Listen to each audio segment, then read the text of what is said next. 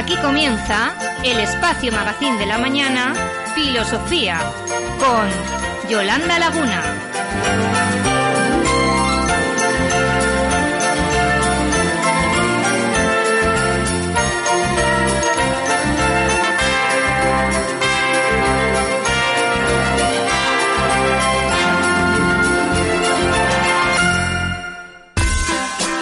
Si lo tuyo es la información y el entretenimiento a nivel social, esta es la emisora ideal.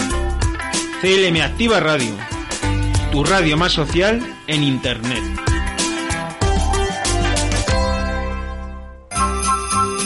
En tu casa, en el coche, en la oficina, en la montaña. Sintonízanos en Internet allá donde quiera que estés.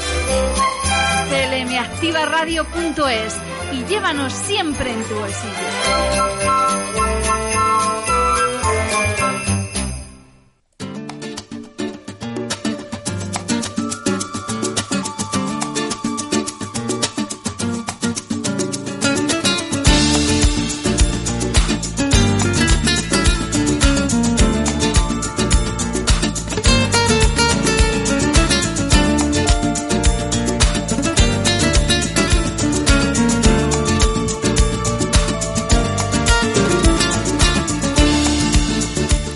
Buenos días, filósofos. Un día más estamos con todos vosotros que nos escogéis cada mañana para estar acompañados de la más completa información, del entretenimiento con calidad, de la mejor música y sobre todo de la radio más social de Castilla-La Mancha.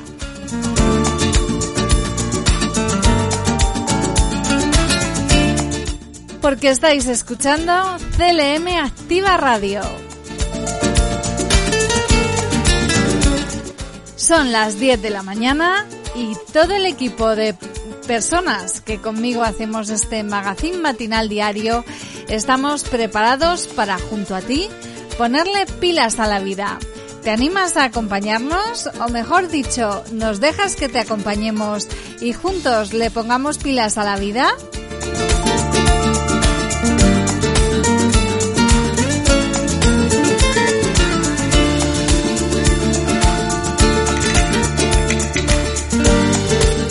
Soy Yolanda Laguna y en CLM Activa Radio, como todas las mañanas a esta misma hora, comienza Filosofía, el arte de ponerle pilas a la vida.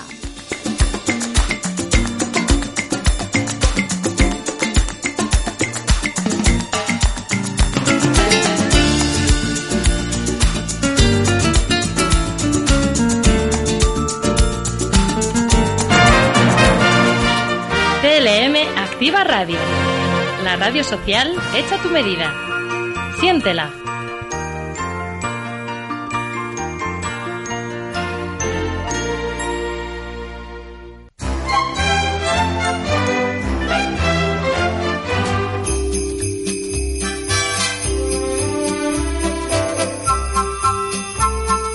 ¡Qué cerquita está ya el fin de semana!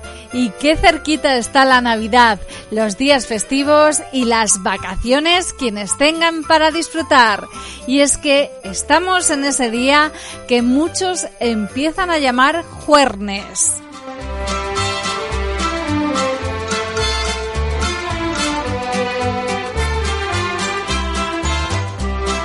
Y antes de introducirnos en todos los contenidos que hemos elaborado para vosotros, vamos a poner un poco de música.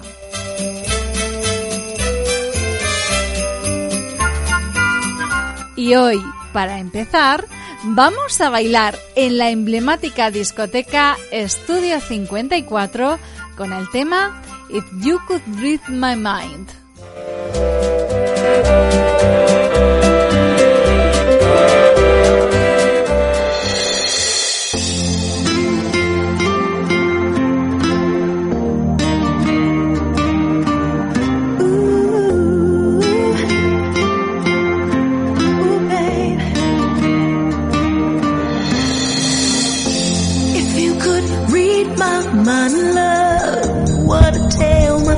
would take.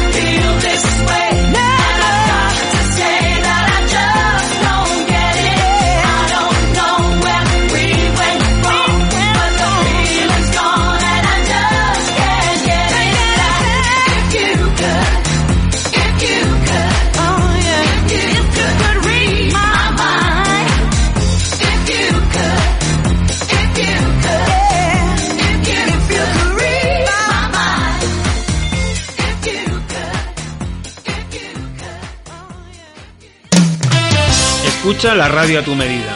www.clmactivaradio.es Toda la información y entretenimiento hecho para ti.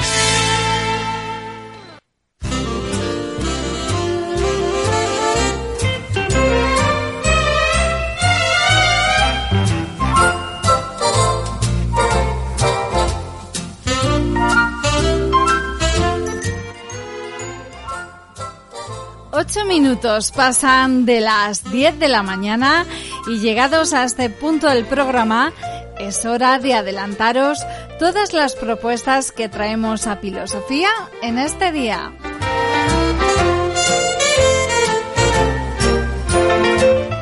Ya sabéis, información, actualidad, entrevistas, cultura, música y entretenimiento. Todo ello hacen una oferta muy completa para que nos dejes acompañarte durante los próximos minuto- 90 minutos de radio.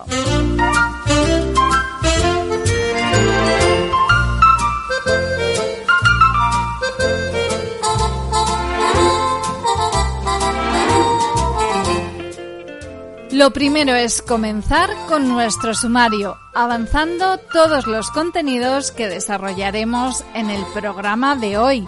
Como siempre, arrancamos con toda la información y la actualidad más interesante del día, haciendo un repaso destacado a las noticias más relevantes e importantes.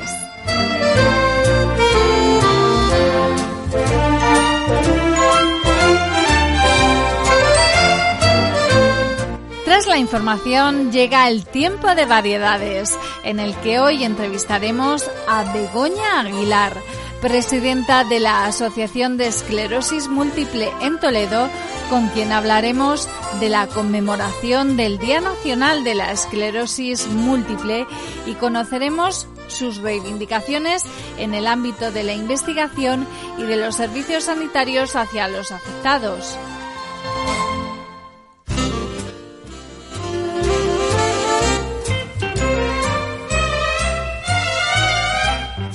Y hoy traemos una sorpresa.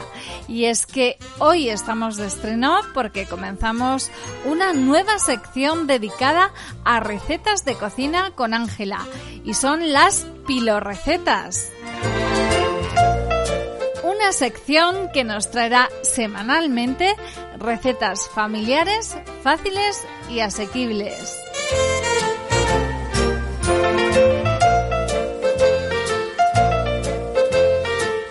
Ver qué cocinamos hoy en las pilorrecetas. Además, os traemos un reportaje muy interesante y de plena actualidad. Conoceremos la forma de cobro de los premios del sorteo extraordinario de la Lotería de Navidad.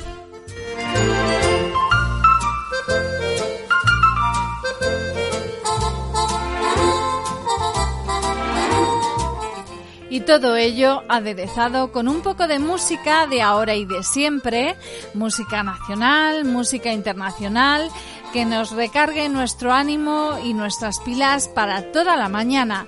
Y de postre, además, os haremos entrega de nuestro regalo diario con nuestra frase final.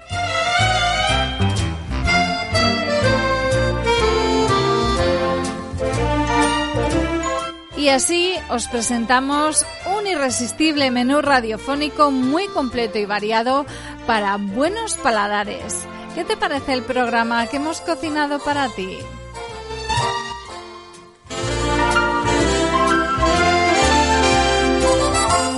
Si estás dispuesto a saborearlo, no desconectes de CLM Activa Radio.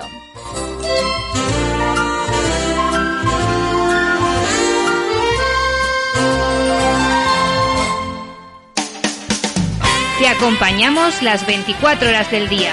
CLM Activa Radio, tu emisora social, ahora en Internet.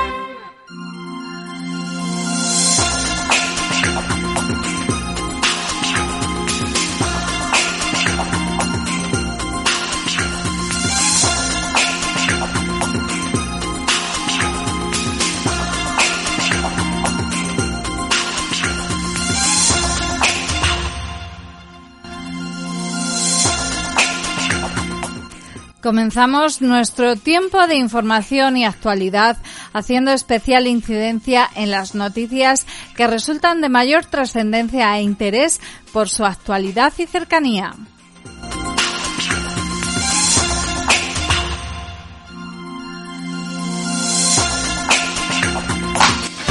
Servicios informativos. CLM Activa Radio. El presidente del Gobierno, Pedro Sánchez, ha advertido de que el Ejecutivo no dudará en endurecer el plan de Navidad en caso de que sigan aumentando los contagios en los próximos días y en vísperas de las jornadas festivas. Durante su comparecencia a petición propia en el Congreso de los Diputados para dar cuenta del estado de alarma, Sánchez ha asegurado que estamos ante un preocupante aumento de los casos de coronavirus y ha pedido un último esfuerzo para no tirarlo todo por la borda, ahora que estamos a las puertas de la llegada de las vacunas. No quepa duda de que si hay que endurecer el plan de Navidad, se hará ante el preocupante aumento de los contagios, ha señalado. El Gobierno y las comunidades autónomas ya se preparan para adelantar el inicio de la vacunación contra el coronavirus en España, donde vuelve a producirse un preocupante repunte de casos. La incidencia acumulada por cada 100.000 habitantes en 14 días ha subido 5 puntos hasta los 198.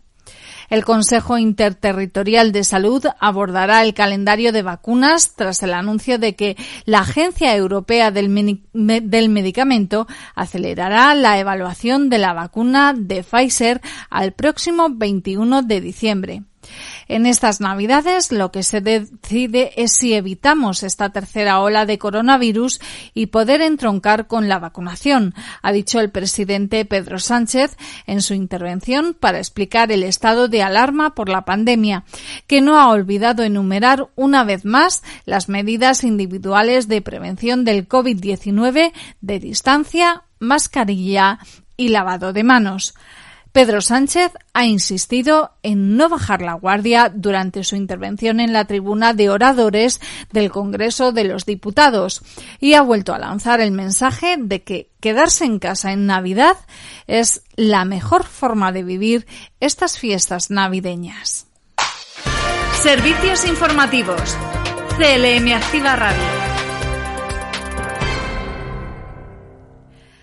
El Gobierno de Castilla-La Mancha va a aprobar el decreto de ayudas para autónomos, tanto para el inicio como para el mantenimiento de la actividad, con ayudas de hasta 3.000 euros y dotado con casi 2 millones de euros para llegar a más de 600 autónomos de Castilla-La Mancha. Así lo ha avanzado el presidente autonómico Emiliano García Paje.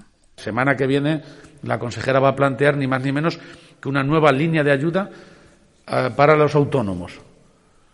A quien quiera abrir un negocio de autónomos o incluso a quien lo ha abierto con carácter retroactivo en el último año. Y si contrata a un familiar, el doble. Bueno, esto es.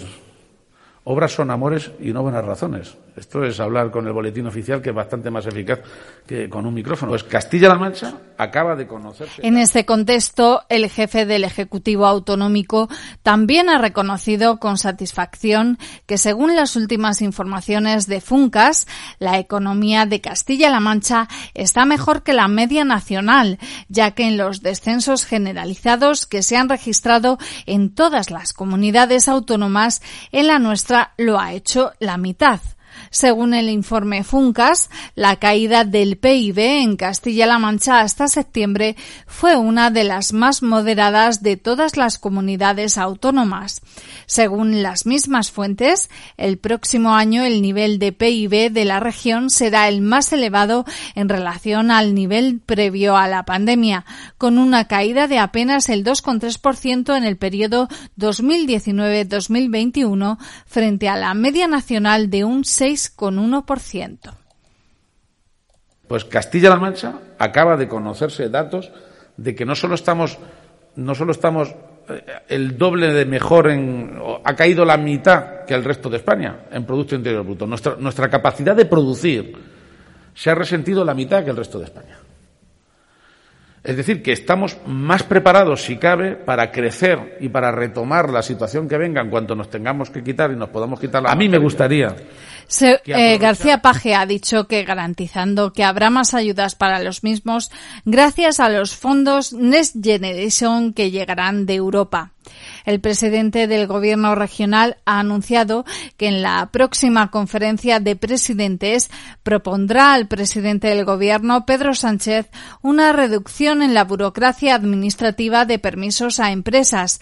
Para el presidente García Paje, el objetivo con esa iniciativa es dar confianza a los empresarios y a sus empresas. Así, ha considerado que uno de los objetivos de cara al próximo año 2021 debe ser plantear la reducción de trámites burocráticos.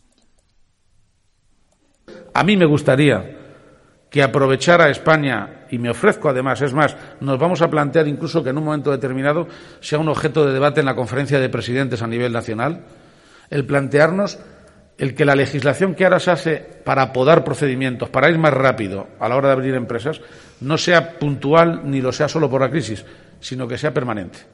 España tendría que ir a una poda de procedimientos burocráticos que nos deje a una cuarta parte de los procedimientos que tenemos ahora. A una cuarta parte. El presidente de Castilla-La Mancha tiene una visión optimista del año que entra y para ello se avala en la pronta solución sanitaria que llegará con la vacuna y la mejora de la salud pública traerá la mejora de la economía. Debemos abordar el año 2021 con optimismo, ha dicho, al tiempo que ha reivindicado seguir con el esfuerzo público y privado que la sociedad está haciendo. Precisamente sobre el esfuerzo en lo público, García Paje ha recordado que el Ejecutivo que preside ha aprobado en el Consejo de Gobierno 115 millones de euros destinados en gran medida a la mejora de las prestaciones sanitarias y de bienestar social de la comunidad autónoma. Servicios informativos. CLM Activa Radio. El presidente de Castilla-La Mancha, Emiliano García Paje, ha avanzado que el gobierno regional aprobará un decreto que va a regular todas las Navidades, por lo que ha transmitido un mensaje de responsabilidad a fin de que no se relaje nadie en la toma de medidas preventivas para evitar nuevos contagios, ha reclamado. Del mismo modo, ha animado a la sociedad castellano-manchega a guardar el mayor reposo, el mayor sosiego y la mayor responsabilidad de cara a las fiestas que vienen. Así ha incidido. Mañana mismo el Gobierno de Castilla-La Mancha va a aprobar el decreto que va a regular todas las Navidades. Queremos transmitir un doble mensaje. Por un lado de responsabilidad. Me gustaría incluso decirle a la gente, hombre, que, que ya que estamos viendo el final del túnel, que no se relaje nadie, que, que se guarden las distancias y las medidas, porque precisamente contagiarse ahora, cuando ya sabemos que a la vuelta de unos meses va a haber vacuna y va a haber un principio de solución, como no, no es que tenga más delito, pero como que parece más incomprensible. Hay que aguantar este último tramo. Ya estamos en el último tramo antes de empezar con la solución. En este marco, García Paje ha insistido en que estamos al principio del final de este dolor que nos ha causado el virus y ha pedido a la sociedad castellano-manchega que se guarden las distancias y las medidas, especialmente en las próximas fechas, al tiempo que ha reiterado que hay que aguantar este último tramo.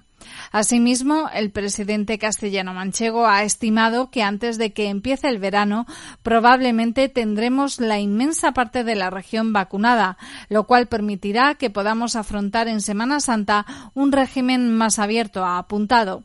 A este respecto, García Paje ha aseverado que en el momento en el que circule la vacunación iremos en progresión sin reducir la responsabilidad la responsabilidad ha apostillado en estos momentos tan duros. En otro orden de asuntos, el presidente de Castilla-La Mancha ha avanzado que el Consejo de Gobierno va a aprobar un gasto de casi 60 millones de euros para entidades privadas y ayuntamientos destinados al mundo de la discapacidad.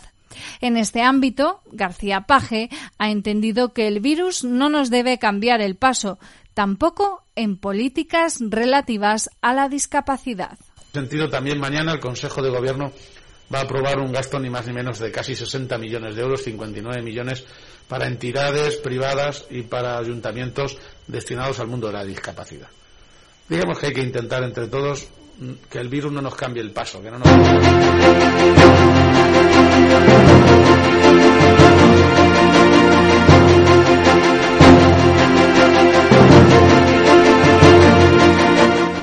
terminamos nuestro espacio de noticias. Hasta aquí todo lo que ha dado de sí la actualidad informativa en este día. Les emplazamos a seguir informados con nosotros en próximas ediciones de informativos en CLM Activa Radio. Ya sabéis que nuestro compañero Javier Rodríguez a la una del mediodía nos cuenta pormenorizadamente todas las noticias de Castilla-La Mancha.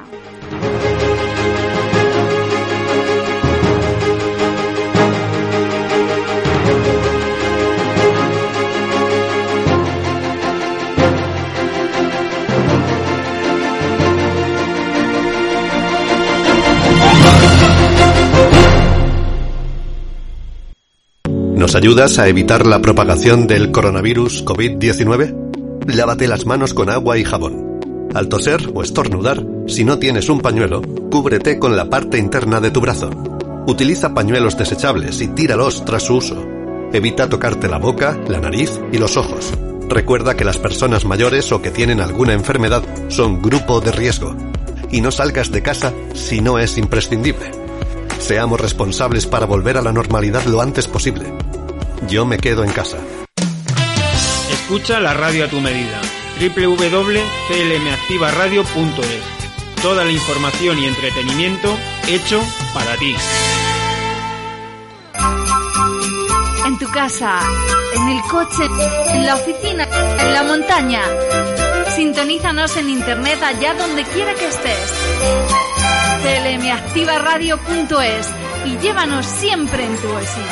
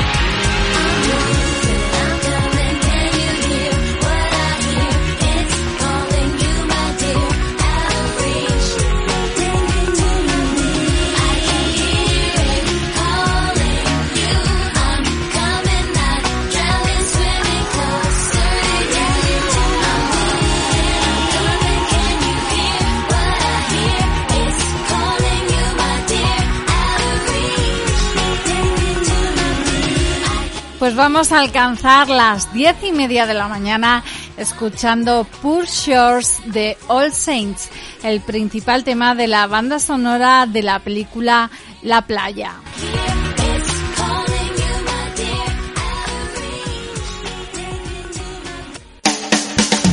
Te acompañamos las 24 horas del día. CLM Activa Radio, tu emisora social, ahora en Internet.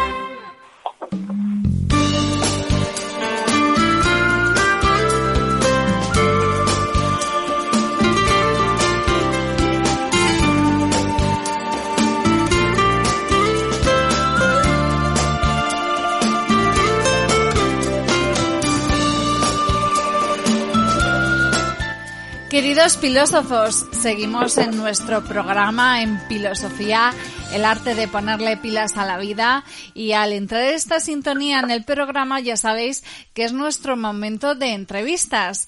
Mañana 18 de diciembre se conmemora el Día, Internacio- el Día Nacional de la Esclerosis Múltiple, un día muy importante para los afectados de esta enfermedad porque no solamente les visibiliza, sino que eh, señala todas las cuestiones referentes a ellos y que es muy importante conocer.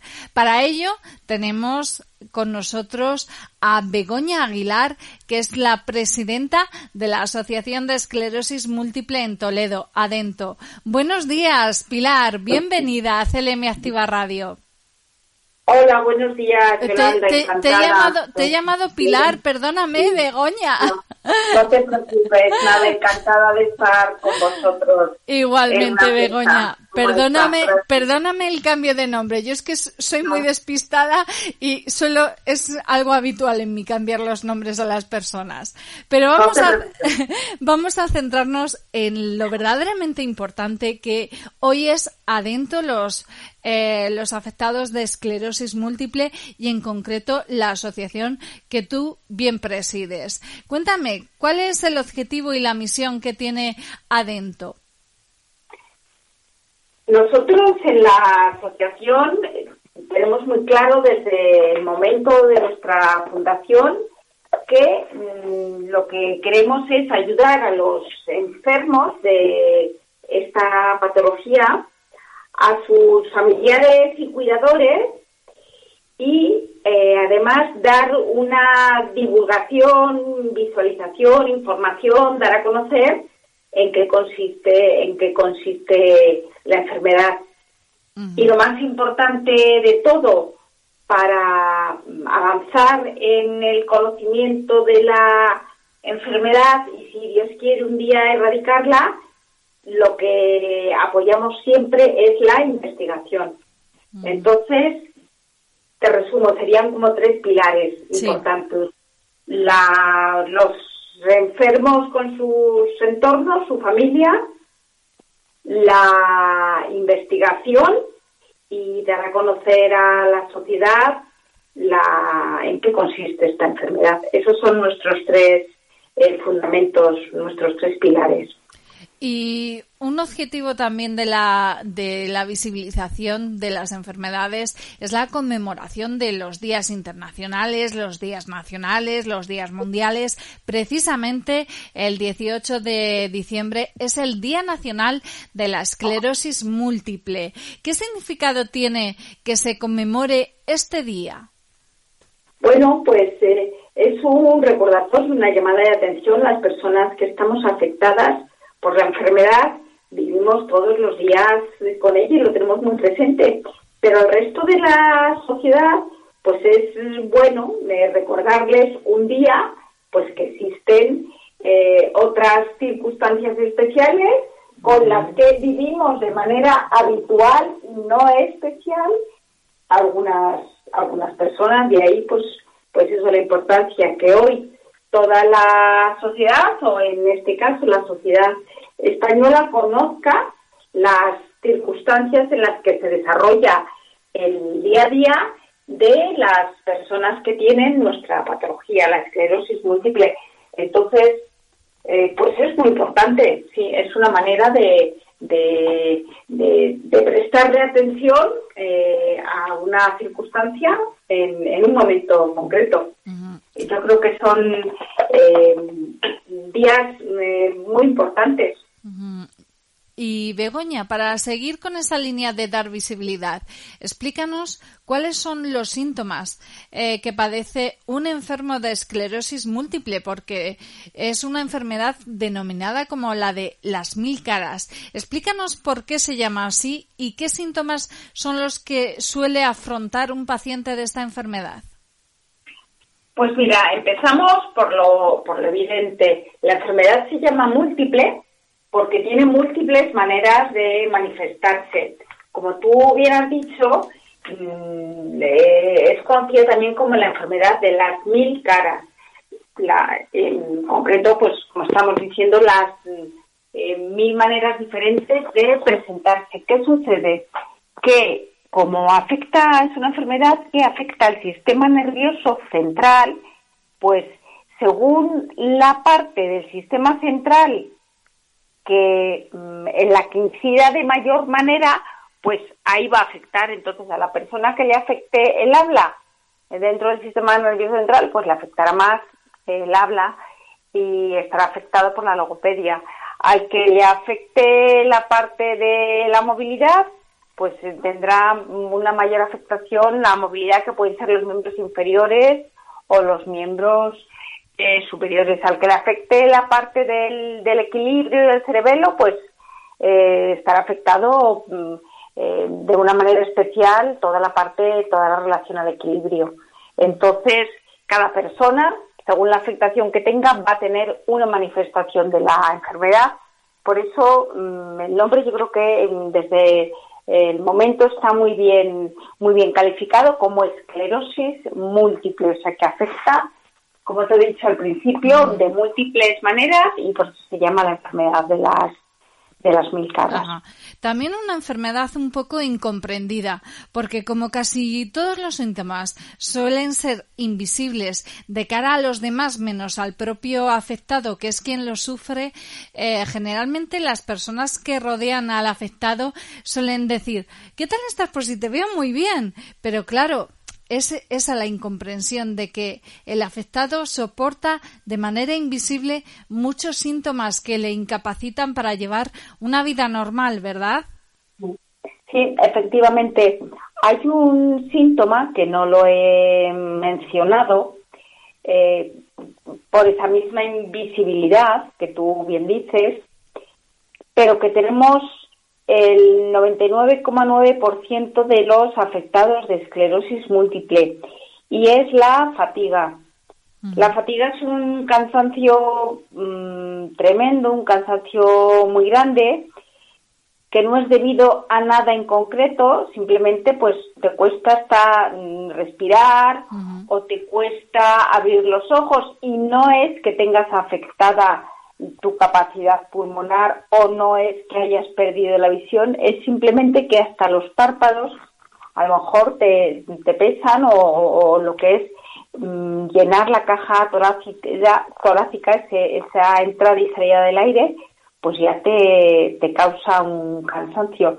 Entonces, esto es un síntoma invisible, muy, muy, muy invalidante. Entonces, tu aspecto puede ser mm, normal, el de una persona normal, y sin embargo estás que te arrastras y no puedes mm, desempeñar tu actividad normal como, como te gustaría, como el resto de las personas. ¿Qué pasa? Que como no se ve, como no tiene una, un- un- una cara externa, pues no te han salido granos, no tienes ronchas, no hay sangre, mm, a lo mejor no tienes ojeras, mm, o no se te ha inflamado mm, nada, pues, pues parece que no existe. Y claro, simplemente decir, uy, estoy cansada, pues eh, muchas veces mm, da pie a confusión y te pueden decir, bueno, bueno, eso será que estás baja de ánimo Sí. o que no has comido bien o a lo mejor estás un poco deprimida.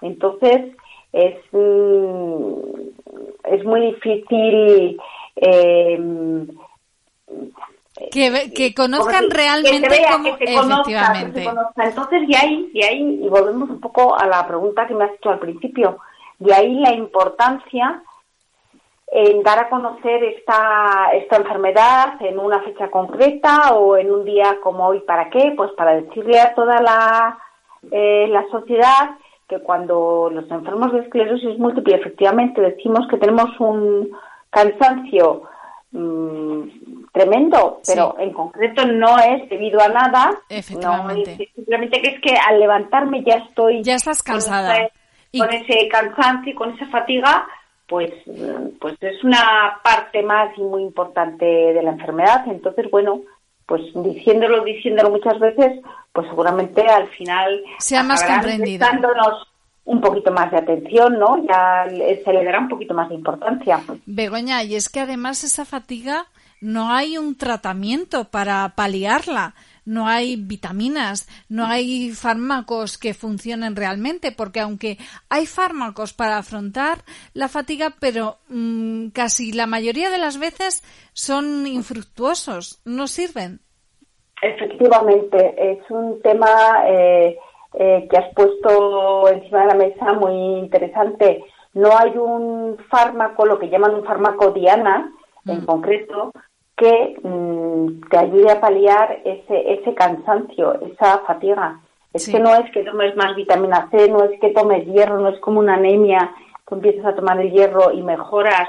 No es eh, no, no, no, no, no, es que eh, tienes que mm, eh, tienes que adecuar tu ritmo de vida para, para evitar eh, alcanzar esos puntos de fatiga y al mismo tiempo necesitas un entrenamiento. Es un, Sí. un poco como el deporte, como las gimnasias, pues tienes que ir haciendo las cosas poco a poco hasta que encuentras tu punto, tu nivel en el cual puedes realizar la, la actividad sin llegar a fatigarte mm, Sí. de esa manera tan tremenda. Entonces, habrá personas que en un nivel 5 mm, saben que es su, su medida para no fatigarse y habrá otras que sabrán que pueden llegar hasta un nivel 8, pero eso hay que irlo descubriendo poco poco a poco. Entonces, uno mismo. Tiene su aquel, claro, cada uno tiene que saber dónde está su límite y, y desde luego la eh, farmacopea y los, los fármacos, la industria farmacéutica, pues hoy por hoy no ha descubierto Todavía no han dado el medicamento clave. clave, efectivamente, sí. Porque Begoña, es que tiene es muy duro levantarte por la mañana y sentirte cansado, cansada para afrontar el mínimo esfuerzo. Una actividad cotidiana, por ejemplo, a lo mejor eh, hacer una simple cama, a una persona sana no le cuesta nada, pero un afectado de esclerosis múltiple le cuesta un mundo entero. Sí, sí, sí, sí, sí. Tú dices hacer una cama que tiene un, un esfuerzo de tienes que mover el colchón, eh, meter las sábanas por debajo, pero yo te, te pongo un, un ejemplo más eh, sencillo y más básico. Sí. Y te hablo en primera persona que a mí me ha pasado levantarme, mm, ducharme, estar en la ducha de pie los cinco minutos que puedes tardar en darte Una ducha, sí. una ducha y tener otra vez que volver a acostarte porque dices, parece que en vez de ducharme que me he hecho una mudanza. Sí. Entonces, o que, o que he estado conduciendo al volante siete, ocho horas y dices, no puedo con mi alma. Entonces, después de la ducha y con el mismo albornoz o la toalla, decir otra vez, me tengo que tumbar encima de la cama porque no puedo. Sí, sí, sí, sí, es una fatiga muy invalidante y como tú bien has dicho, en cosas eh, básicas y muy sencillas del día a día, claro. Sí, muy sencillas para las personas sanas, pero muy difíciles para un afectado de esclerosis múltiple. Eh, Begoña, ¿qué reivindicaciones hace el colectivo de afectados de esclerosis múltiple que podamos hacer para mejorar la calidad de vida de- del afectado? ¿Qué se puede hacer? Desde Mira, las administraciones. Sí, sí, sí, sí, sí, sí, sí. Pues mira, eh, la administración tiene una asignatura pendiente muy importante con respecto a una enfermedad como la nuestra, la esclerosis múltiple, y luego extensiva a otras enfermedades eh, crónicas o que perduran en el tiempo, ¿no? Entonces, es el tema de la rehabilitación. La rehabilitación no es eh, la cura ni es la solución pero sí te permite mantener una calidad de vida y la estabilización de la enfermedad, tanto de la esclerosis múltiple como de otras enfermedades crónicas. Y en concreto, eh, te digo, en la esclerosis múltiple, el Sistema Nacional de Salud nos facilita el diagnóstico con las tecnologías avanzadas y nos proporciona las medicaciones. Pero luego te dicen, esta es su enfermedad, se tiene que tomar esto, esto y esto, y ahora se va a su casa. Entonces, si uno se va a su casa y no hace nada más, pues de poco le van a servir esas medicaciones y ese diagnóstico. O sea, lo que hay que hacer es, puesto que no te puedes curar, que por hoy no existe el medicamento ni la cura de la enfermedad, es mantenerse de la mejor manera posible. ¿Cómo te mantienes de la mejor manera posible? Pues con una actividad rehabilitadora adecuada. Habrá gente que se tendrá que rehabilitar pues mm, psicológicamente porque lo que le da es eh, muchísimo bajón Sí. y pierde el ánimo. Y eso influye que también. necesi- sí, habrá gente que necesitará la rehabilitación física porque poco a poco va perdiendo sus, sus potenciales y sus cualidades físicas. Habrá gente que necesitará la rehabilitación eh, a la hora de hablar porque le afecta la musculatura de la cara y de la boca y le cuesta mm, eh, mm, hablar y, y pronunciar las palabras.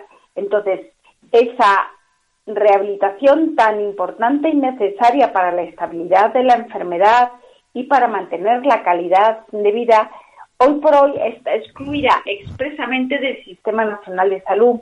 ¿Por qué? Porque en el Real Decreto que regula las eh, prestaciones del Sistema Nacional de Salud no se contempla entre esas prestaciones que el sistema público facilite la rehabilitación a los enfermos crónicos y una enfermedad crónica, como te digo, es nuestra esclerosis múltiple. Entonces, claro, queda en manos de las eh, personas. Entonces, habrá personas que sí que lo podrán hacer porque por su cuenta se lo buscan y lo facilitan y, lo, y acceden a ello y se lo financian y se lo pagan, pero habrá otras personas que no. Entonces, hay una parte de la población importante que se queda sin esa rehabilitación, entre otras cosas, porque no la puede afrontar económica, económicamente. Entonces, es muy importante que asuma el sistema público la importancia de la rehabilitación en una enfermedad crónica como esta.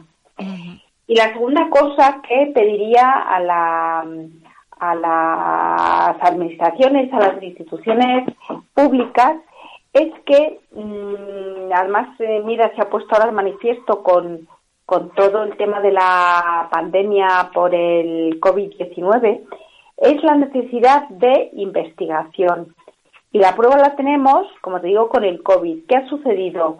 Todos los laboratorios farmacéuticos y todos los países del mundo prestando su atención, su fuerza, su, su investigación y su dinero a averiguar el origen del COVID, pues la consecuencia es que tenemos una vacuna eh, que a lo mejor a final de año empieza ya a, a Administrarse, a las ya se- personas.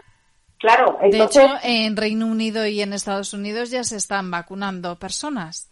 efectivamente, entonces, si todos eh, los países del mundo dan dinero para investigar en esclerosis múltiple y todas las empresas farmacéuticas se ponen a investigar sobre la esclerosis múltiple, está claro que en cuestión de meses, ya no te digo ni siquiera años, pues eh, eh, se averiguaría el, eh, el origen y tendríamos una cura o una manera mm, radical de paliar la esclerosis múltiple. Entonces, ¿cuál es el mensaje? Que hay que investigar, investigar investigar. Las administraciones públicas, y en concreto la española, tiene que mm, facilitar una investigación y alcanzar el nivel de inversión en investigación que tienen nuestros países del entorno. España está dentro de la Unión Europea y está mucha diferencia de la cantidad de Producto Interior Bruto que en España se dedica a la investigación con respecto a Alemania. Te digo, Alemania dedica a la investigación un 2% de su Producto Interior Bruto. Y en España estamos dedicando el 0,2% del Producto.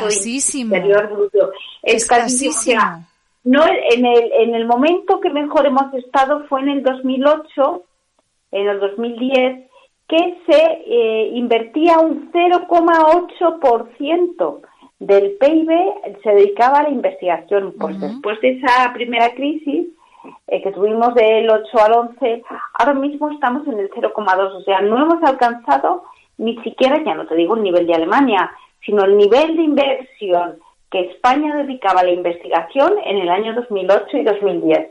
Así que fíjate todavía la asignatura que tenemos pendiente. Así que Afortun- eh, son las dos cosas que yo creo que la administración que desde luego nosotros lo tenemos muy claro siempre que nos reunimos con cualquier administración de cualquier nivel, estatal, autonómico, local, eh, lo que le pedimos a la administración sanitaria es la mm, eh, Investigación la y mayor cobertura en servicios. la, eh, sí, la rehabilitación y la, y la, y la investigación. Ajá. Afortunadamente, Begoña, aquí en Castilla-La Mancha y concretamente ahí en Toledo, eh, tenéis, tenemos el Hospital Nacional de Parapléjicos, donde trabaja un equipo de investigación de neurología dirigido por Diego Clemente, que tú le conoces muy bien, y está trabajando en investigación en esclerosis múltiple, ¿verdad? Sí, sí, sí, sí, sí. Para nosotros eh, fue un descubrimiento cuando eh, se, se apostó aquí en el Hospital Nacional de Parapléjicos hace ya varios años por eh, la unidad de, mm, de estudio de la esclerosis múltiple inicialmente la mm, eh, mm, la dirigía el doctor Fernando de Castro y cuando él volvió a su puesto de trabajo a Madrid, al Consejo Superior de Investigaciones Científicas, eh, lo ha seguido impulsando y dirigiendo el doctor Diego Clemente López. Y verdaderamente saber que tan cerca y que lo tocamos con la mano, que podemos ver su laboratorio, sus ratoncitos con los que hacen los experimentos, pensar que lo tenemos aquí en Toledo tan cerca que están investigando, cuidando, mm, buscando la solución a nuestra enfermedad, para nosotros es muy motivador. O sea, no tienes que pensar que ni en Japón, ni en Canadá, en Estados Unidos, Alemania incluso, que está más cerca. No, no, es que aquí en Toledo, en nuestra provincia, en nuestra misma capital, eh, tenemos este grupo tan puntero y tan prestigioso a nivel nacional y mundial estudiando la, eh, la esclerosis múltiple. Digo, Tenemos- para nosotros es un descubrimiento. Tenemos Sí, ese talento que está consiguiendo muchos avances en esclerosis múltiple y que necesita esa financiación en investigación. Así es que a ver si desde aquí las administraciones nos oyen y nos hacen caso para que ayuden a esos proyectos. Hablando también eh, de los servicios que la administración no cubre para ayudar a los pacientes, a los afectados, pero que afortunadamente para eso estáis las asociaciones que gracias a vosotras no sé qué harían los afectados. Eh, ofrecéis una cartera de servicios muy amplia que me gustaría que nos contases, que nos explicases qué servicios son los que ofrece Adento a los afectados de esclerosis múltiple. Mira, eh, Yolanda, nosotros ofrecemos el programa de rehabilitación integral. Lo llamamos integral porque rehabilitamos todos los aspectos que, pueden ser necesarios en la esclerosis múltiple. Hay personas que necesitan muchos tipos de rehabilitaciones y otras que a lo mejor solo necesitan una. La rehabilitación más común o la que todos tenemos en la cabeza es la rehabilitación fisioterapéutica, la fisioterapia que nuestros profesionales imparten en la asociación y por supuesto nosotros mm, la tenemos. Pero además de la mm, eh, rehabilitación esa puramente física a base de fisioterapia, también es necesaria la rehabilitación mm, eh, del ánimo. Entonces, eh, para eso tenemos a nuestra psicóloga, a Noelia Melgar, que lo hace estupendamente. Necesitamos esa rehabilitación y ese cuidado de las capacidades cognitivas. También lo realiza eh, Noelia, nuestra psicóloga, que además es neuropsicóloga. Pero también hace falta la rehabilitación en, en la comunicación y en la, en la capacidad de hablar. Para eso contamos con nuestra eh, logopedia y la logopedia va mucho más allá de la necesidad puramente de la comunicación y de hablar, porque hay muchas personas que si tienen afectada la musculatura en la boca, en la cara, en el cuello, tienen problemas para la deglución. Entonces, con esa logopedia también se rehabilita la, no solo el habla, sino también la deglución. Tenemos la rehabilitación también eh, a través de nuestra terapeuta ocupacional para la recuperación de todas esas habilidades eh, motrices mm, finas que son necesarias para la realización de las actividades de la, de la vida diaria.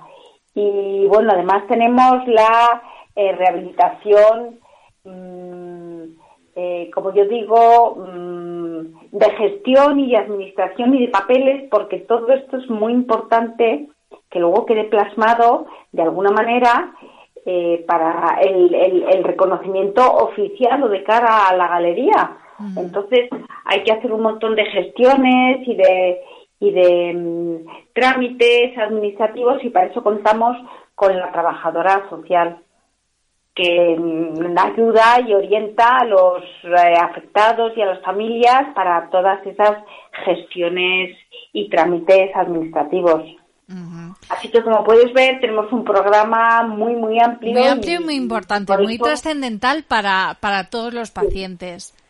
Por eso lo llamamos integral, porque porque eh, va mucho más allá de la simple rehabilitación, bueno, simple y tan necesaria y tan imprescindible. Efectivamente. La rehabilitación física, pero pero rehabilitamos, procuramos re- llegar a la rehabilitación a todos aquellos aspectos que demandan que demandan nuestros enfermos.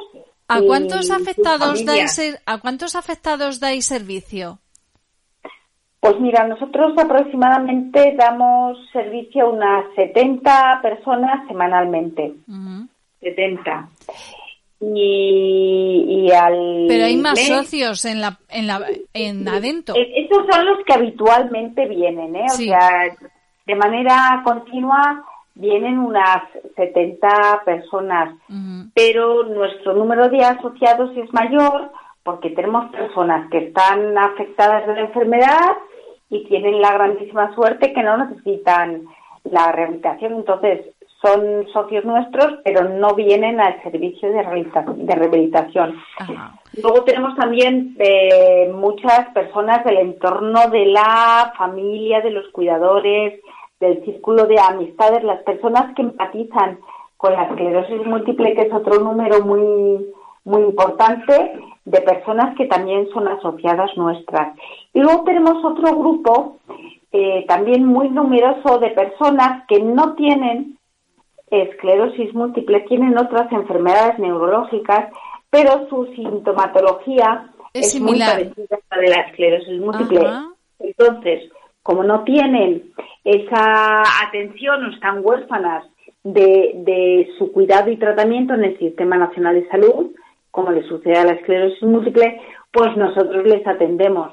Entonces, te pongo por caso, una persona que tiene la enfermedad de la correa de Huntington o que tiene ELA o ahora mismo sufre una hemiplegia como consecuencia de un ictus, pues estas personas necesitan ese tratamiento rehabilitador eh, neurológico específico y como no lo reciben a través del Sistema Nacional de Salud, nosotros en nuestra asociación eh, abrimos las, las puertas para que estas personas vengan y también se aprovechen de nuestros tratamientos y nuestros servicios rehabilitadores.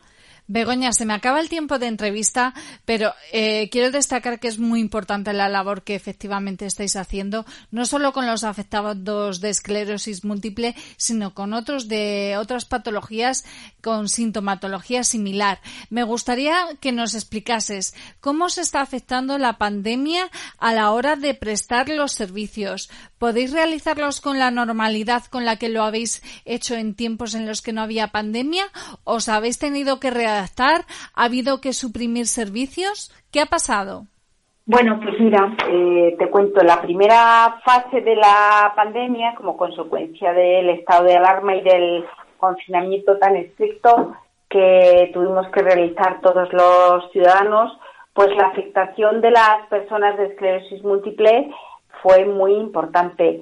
No por el propio virus del COVID, puesto que la incidencia no ha sido ni mayor ni más grave en las personas de esclerosis múltiple que en el resto de la población, sino por el hecho en sí del confinamiento, que no, lo que nos ha impedido ha sido realizar esta actividad rehabilitadora tan importante. ¿Qué ha sucedido? Perdón, que al no poder mm, desempeñar, realizar de una manera continuada esta rehabilitación que nos produce esa estabilidad en la enfermedad, pues muchas personas con esclerosis múltiple hemos agravado nuestros síntomas, porque estamos un poquito peor como consecuencia del parón tan importante que ha supuesto la pandemia. Y bueno, cuando hemos reanudado la actividad, cuando se nos ha permitido reanudar la actividad, nosotros la retomamos a partir del 1 de junio, pues efectivamente hemos tenido que adaptarnos y cambiar nuestra manera de hacer la, la, rehabilitación y el tratamiento con la esclerosis múltiple. En primer lugar, adoptando todas las medidas de seguridad y de higiene para evitar el contagio. Es un tema muy importante porque eh, hay un, un, hay mucha cercanía, hay mucho mm, eh, trato físico y mucho mm, acercamiento entre Sí. la persona que tiene la enfermedad y el profesional o el fisioterapeuta, terapeuta, psicólogo que está cerca. Entonces hemos tenido que poner entre medias todas esas barreras físicas y de higiene con los equipos de protección individual, las mascarillas, las pantallas, por supuesto todos los productos de higiene y de limpieza para evitar el para evitar el contagio. Y luego hemos tenido que espaciar los mm, eh, los tratamientos y eh, todos aquellos que se hacían de manera grupal, que es un aspecto muy importante de la interacción social y el grupo para trabajar, pues ha habido que suprimirlos y prescindir de ellos. ¿Para qué? Para que ahora los tratamientos sean individualizados y, y- reducir al máximo las posibilidades de eh, contagio. ¿Qué ha sucedido? La conclusión, pues efectivamente, el, el, el COVID en la esclerosis múltiple ha supuesto un cambio importante, nos ha afectado mucho, es una nueva manera de trabajar a la que nos hemos adaptado y a partir de ahora, pues bueno, va a tener que ser así y, y en eso estamos intentando volver a la A la nueva- normalidad anterior. nueva- Ojalá podamos así. recuperar. No, a la, a anterior no sé si volveremos. Ojalá se No pueda si- recuperar, ¿no? Pero, pero desde luego eh, lo que sí hemos hecho ha sido adaptar nuestra forma de trabajar a, la nueva que nos. Sí, sí, sí. Y estamos trabajando mm, lo más que podemos en, en estas nuevas mm, circunstancias. Ajá. Pues Begoña Aguilar, presidenta de Adento, la Asociación de Esclerosis Múltiple de Toledo, ha sido un placer hablar contigo, dar un poquito de visibilidad a la esclerosis múltiple con motivo de la celebración del Día Nacional de esta enfermedad. Ojalá esos objetivos, esas demandas que nos has planteado de mayor investigación y mayor cobertura de servicios sanitarios para los pacientes se hagan realidad. Begoña, ha sido un placer. Nada, Yolanda, muchísimas gracias a ti por el, por el interés y ayudarnos a, como tú bien dices, a dar esa visibilidad a nuestra enfermedad y a nuestras demandas. Pues gracias. gracias a ti y hasta la próxima. Un beso fuerte, Begoña. Gracias, Yolanda. Adiós.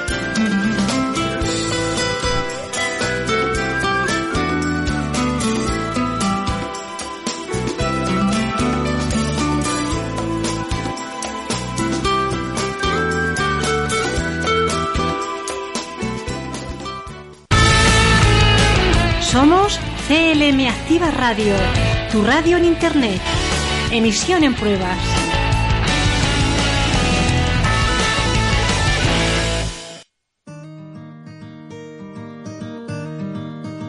Si ella te quiere, tendrás por dentro esa sensación de tenerlo todo. Tendrás la suerte que solo tienen algunos locos. Si ella te quiere, qué suerte tienes.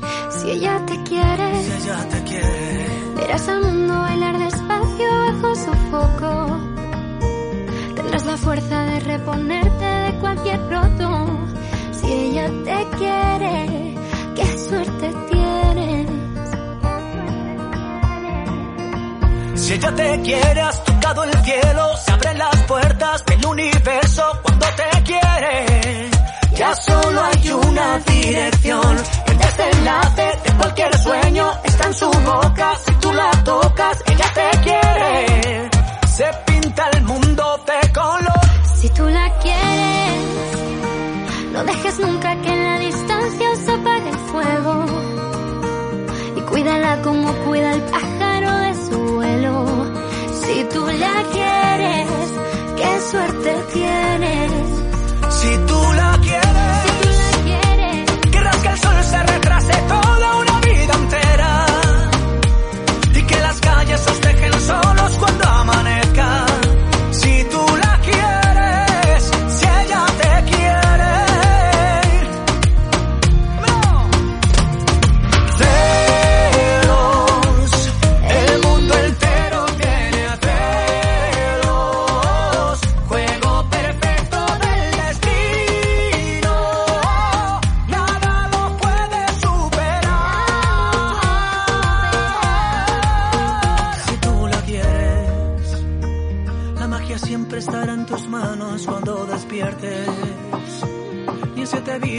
visto un gato con tanta suerte. Si tú la quieres y ella te quiere. El desenlace de cualquier sueño está en su boca. Si tú la tocas,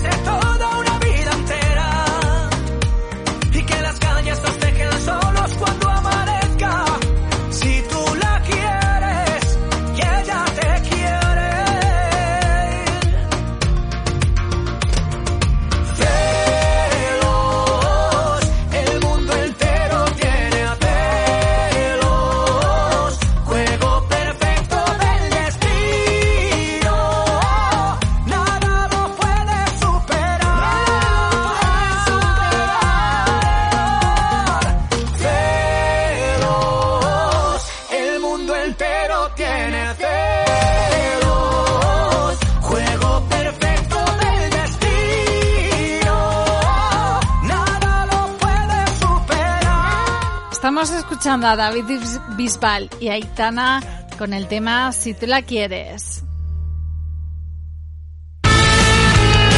Somos CLM Activa Radio, tu radio en Internet. Emisión en pruebas.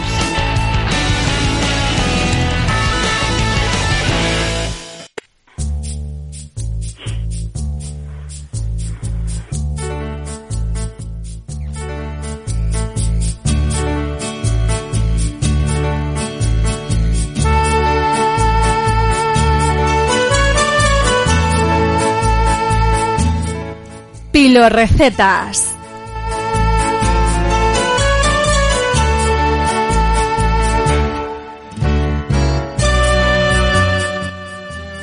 Buenos días, filósofos. Soy Ángela y os traigo esta sesión de recetas para ponernos las pilas, gastronómicamente hablando. Van a ser recetas fáciles y asequibles. Hoy os traigo una receta muy apropiada para estas fiestas navideñas. Se trata de la paletilla de cordero al horno con patatas panadera y que es una de esas recetas clásicas que triunfan en cualquier mesa un día festivo. La forma de cocinarla es muy fácil y si quieres un secreto para que te salga buena y muy tierna, solo te diré que el único secreto es la calidad de la carne. Puedes condimentarla con diversas especias a tu gusto, con romero, pimienta, tomillo, pimentón y también añadirle un vino o coñac para que sea más tierna y darle más sabor. Pero lo principal para que te quede bien es dejarla cocinar en el horno hasta que su piel esté bien doradita y se tueste la capita exterior. Si en lugar de paletilla prefieres preparar una pierna de cordero, la receta será la misma y deberás controlar el tiempo de horneado, por lo que al tener más carne quizás debas moderar el fuego y dejarla más rato. Los ingredientes que vamos a necesitar para tres o cuatro personas son los siguientes. Una paletilla de cordero de un kilo aproximado, tres o cuatro patatas medianas, una cebolla, dos cabezas de ajo, un vaso de vino blanco, un vaso de aceite de oliva, un vaso de agua, sal, pimienta negra molida. Y los pasos de preparación de la receta de la paletilla de cordero con patatas panaderas son los siguientes. Primero, sumergimos la paletilla en una bandeja o recipiente con agua durante media hora. En otro recipiente aparte mezclamos el aceite y el vino y el agua y lo agitamos con un tenedor o una varilla manual. Después de haber tenido la paletilla en agua media hora, la colocamos en la fuente hasta para horno, donde la vayamos a cocinar. Sazonamos por todas las superficies con un poco de pimienta y sal a tu gusto. A continuación añadimos los dados de los dos cabezas de ajos a la bandeja entera o desgranadas, lo que tú prefieras, y vertemos la mezcla de agua y aceite y vino por encima. Ya lo tenemos listo para llevar al horno. Cuarto paso. Después colocamos la bandeja en el horno, precalentado a 240 grados. Lo colocamos con calor superior e inferior. La bandeja tiene que quedar en el centro. Cerramos el horno y dejamos que se hace media hora sin darle ninguna vuelta. Siguiente paso. Aprovechamos mientras a pelar y cortar las patatas a rodajas de un centímetro de grosor y la cebolla en juliana. Las añadiremos más tarde porque las patatas necesitan menos tiempo de horneado. Siguiente paso. Después de media hora en el horno, sin haberle dado la vuelta, sacamos la bandeja del horno. Quitamos un momento la paletilla y colocamos las patatas panaderas en la base de la bandeja, junto con la cebolla. Sazonamos con un poco de sal y volvemos a colocar la paletilla sobre las patatas y aprovechamos a darle la primera vuelta. Una vez hecho esto, lo volvemos a introducir de nuevo en el horno. Vigilaremos el horno de vez en cuando y cuando veamos que la carne se seca, añadiremos agua con vino blanco o solo agua. Muy importante, debemos evitar que se seque. Para ello regaremos de vez en cuando con el mismo caldo del asado y daremos la vuelta a la paletilla cuando veamos que se dora. Este asado tarda de una hora y media a dos horas. En mi caso suelo tenerlo dos horas en el horno y voy regando con el jugo la carne y añadiendo agua dos veces, las ve- dos veces necesarias. Lo tenemos que cocinar haciendo chuchut, pero si vemos que humea, bajaremos el fuego. Si por el contrario vemos que el caldo no hierve, será mejor que subamos un poco el calor del horno, o de lo contrario la paletilla se nos va a cocer en lugar de asar. Antes de apagar el fuego, dejaremos la paletilla de cordero con la parte de la piel por arriba, para que se quede bien crujiente. Y añadiremos un poco de agua para que se nos quede un poco de caldo a la hora de servir. Y ahora que ya tenemos la receta, os voy a dar un truco para que el resultado sea altamente satisfactorio. El truco consiste en que como la parte del hueso tiene menos carne y se asa antes, cuando veamos que ya está lista, cubrir esa zona con un trozo de hoja de papel de aluminio para evitar que se seque en exceso. Y otro consejo que os doy es que le digáis a vuestro carnicero que le dé unos cortes a la pieza según las raciones que vayáis a servir. Y con todo eso ya disponéis de receta navideña, por excelencia, una paletilla asada de cordero con patatas panaderas de guarnición. Espero que lo hagáis y sea todo un éxito en vuestras mesas, que disfrutáis cocinándola y saboreándola. Nos vemos el próximo día con otra receta muy apetecible. Hasta entonces, filósofos.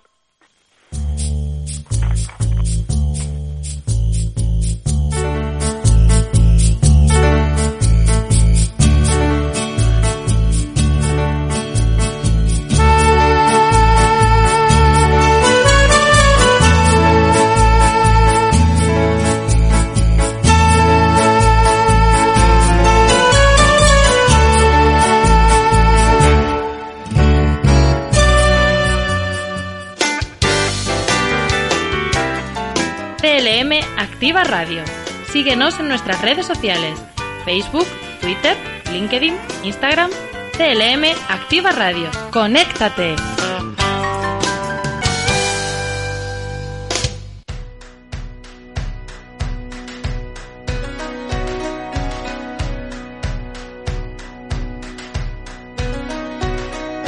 Tiene un cañón de alegría disparando en los ojos. Y todo aquel que la mira se llena de amor. Es el ángel de la guarda para los demonios. Le juro que no exagero, todo es corazón. Tiene la vida más vida si la tiene cerca. Es el paraguas, no te baila el agua sin más. Tiene la risa que alivia todos los problemas. Es esa palabra que escucha cada suspirar. Es una vela encendida porque si hay un día en la oscuridad. Vierte un ratito la herida, por eso es mi amiga para bien y mal. Qué bonito es saber que siempre estás ahí. Quiero que sepas que voy a cuidar de ti. Qué bonito es querer y poder confiar. Afortunado yo por tener tu amistad.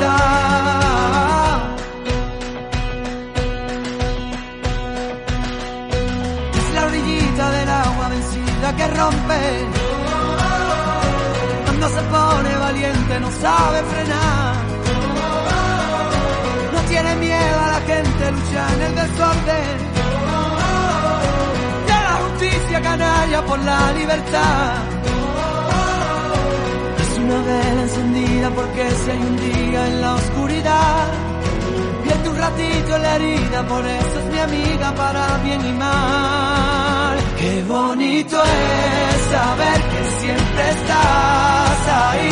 Quiero que sepas que voy a cuidar de ti. Qué bonito es querer y poder confiar. Afortunado yo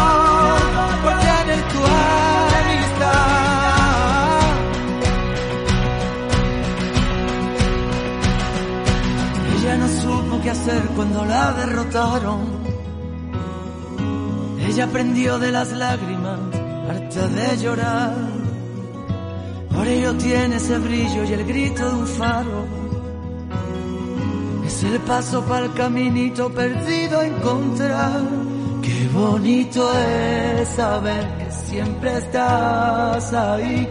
Quiero que sepas que Voy a cuidar de ti, qué bonito es querer y poder confiar.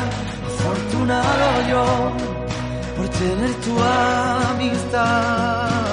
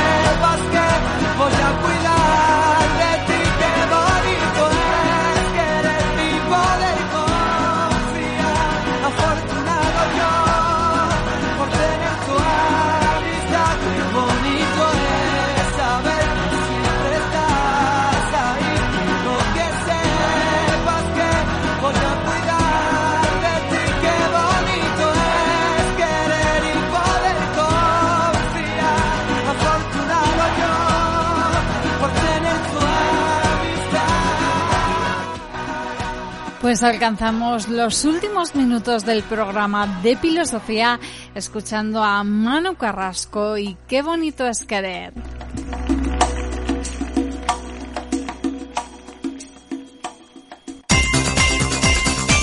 Claridad, versatilidad, seriedad. CLM Activa Radio, tu radio social en Internet.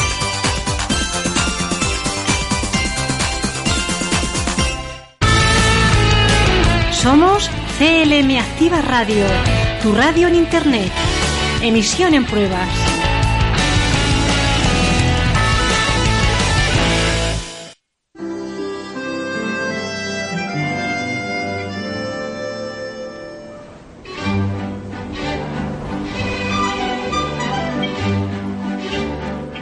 ¿Qué premios de la Lotería de Navidad se pueden cobrar en la Administración? ¿Y qué hacer si toca uno importante?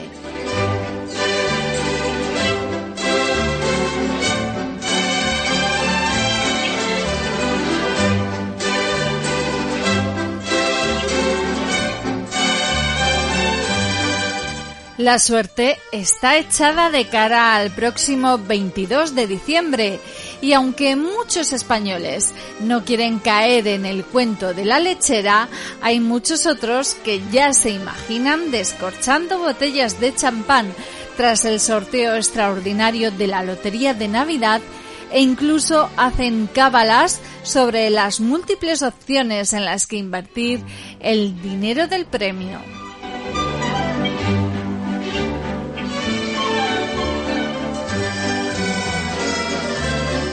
¿Qué es lo primero que deben hacer los agraciados? El proceso variará en función de la cantidad que perciban. Los premios del sorteo navideño se podrán cobrar el mismo día 22 a partir de las 6 de la tarde, cuando finalicen tanto las verificaciones de los números extraídos como los procesos informáticos. Si la cantidad es inferior a 2.000 euros, bastará con acudir a una administración de lotería.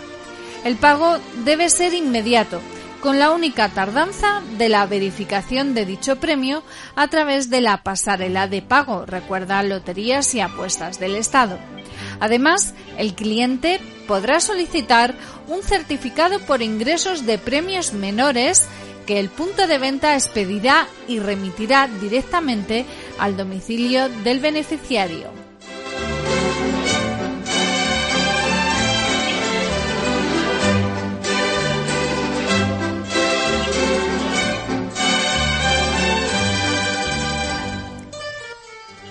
Si el premio excede de los 2.000 euros, será necesario acudir a alguna de las entidades financieras autorizadas por Loterías y Apuestas del Estado. El pago se realizará mediante cheque o transferencia bancaria a elección de la persona afortunada después de que la entidad haya recabado la documentación necesaria para cumplir con la normativa sobre prevención de uso ilícito del capital.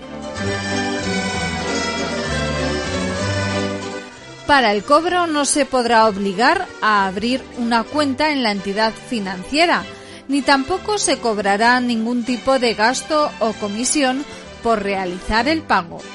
Si el décimo se comparte, deberá identificarse a todos los participantes a la hora de cobrar los premios iguales y cualquiera de ellos podrá solicitar un certificado acreditativo a efectos fiscales y también se puede descargar en la propia página de loterías.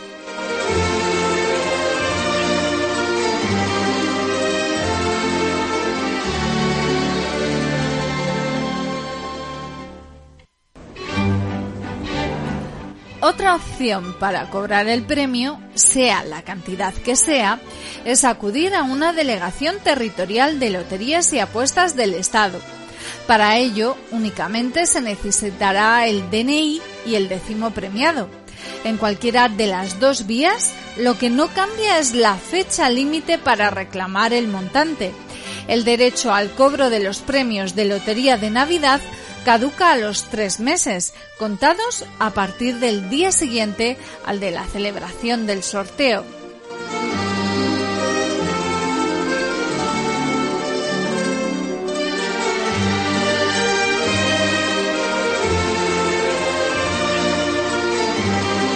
Las participaciones o papeletas en las que el jugador apuesta una cantidad inferior a los 20 euros que cuesta un décimo no se cobran en la administración.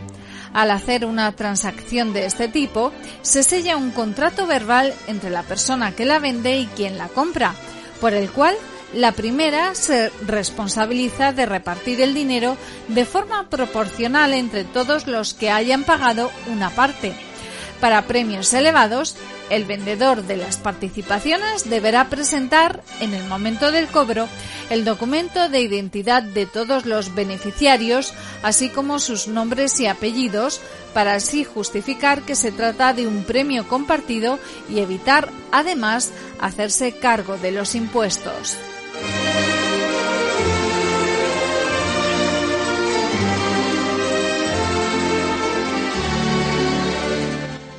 Hay pocas probabilidades de que toque un premio, y menos aún de que toque y el décimo esté dañado. Para estos casos remotos, Loterías y Apuestas del Estado contempla un protocolo que pasa por acudir a una administración y solicitar un reconocimiento que acredite que el boleto es original.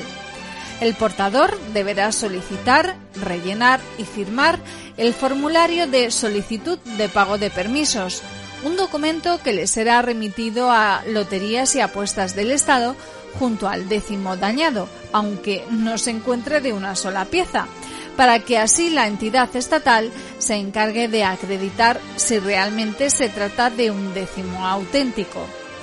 Una vez llevado a cabo este trámite, la organización contactará con el cliente para informarle sobre la resolución tomada y en caso de tener el visto bueno, este podrá acudir a cobrarlo a una administración o a una entidad bancaria según proceda por la cantidad.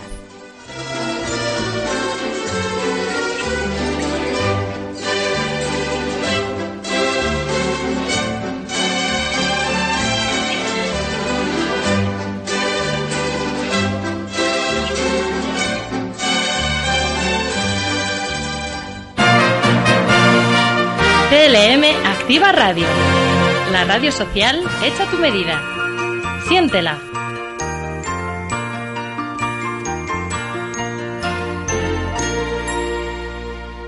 ¿Nos ayudas a evitar la propagación del coronavirus COVID-19? Lávate las manos con agua y jabón. Al toser o estornudar, si no tienes un pañuelo, cúbrete con la parte interna de tu brazo. Utiliza pañuelos desechables y tíralos tras su uso. Evita tocarte la boca, la nariz y los ojos. Recuerda que las personas mayores o que tienen alguna enfermedad son grupo de riesgo. Y no salgas de casa si no es imprescindible. Seamos responsables para volver a la normalidad lo antes posible. Yo me quedo en casa.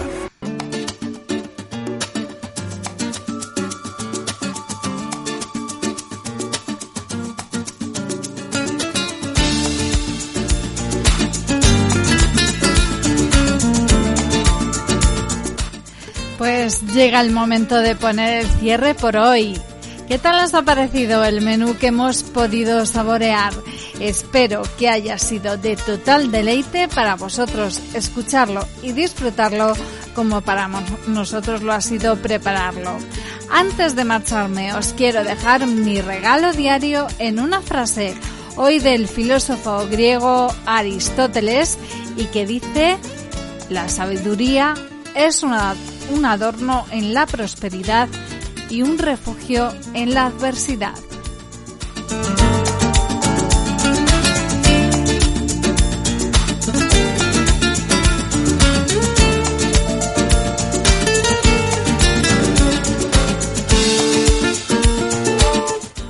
Llegados a este momento ponemos punto y seguido porque ya sabéis que mañana el equipo del programa y yo prometemos regresar con más contenidos. Por favor, te lo pido todos los días, no desconectes, quédate con nosotros.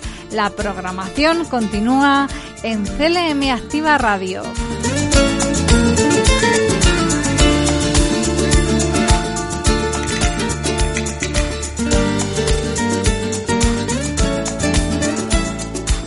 Muchísimas gracias por estar ahí. Hasta mañana, filósofos. No olvidéis ponerle pilas a la vida.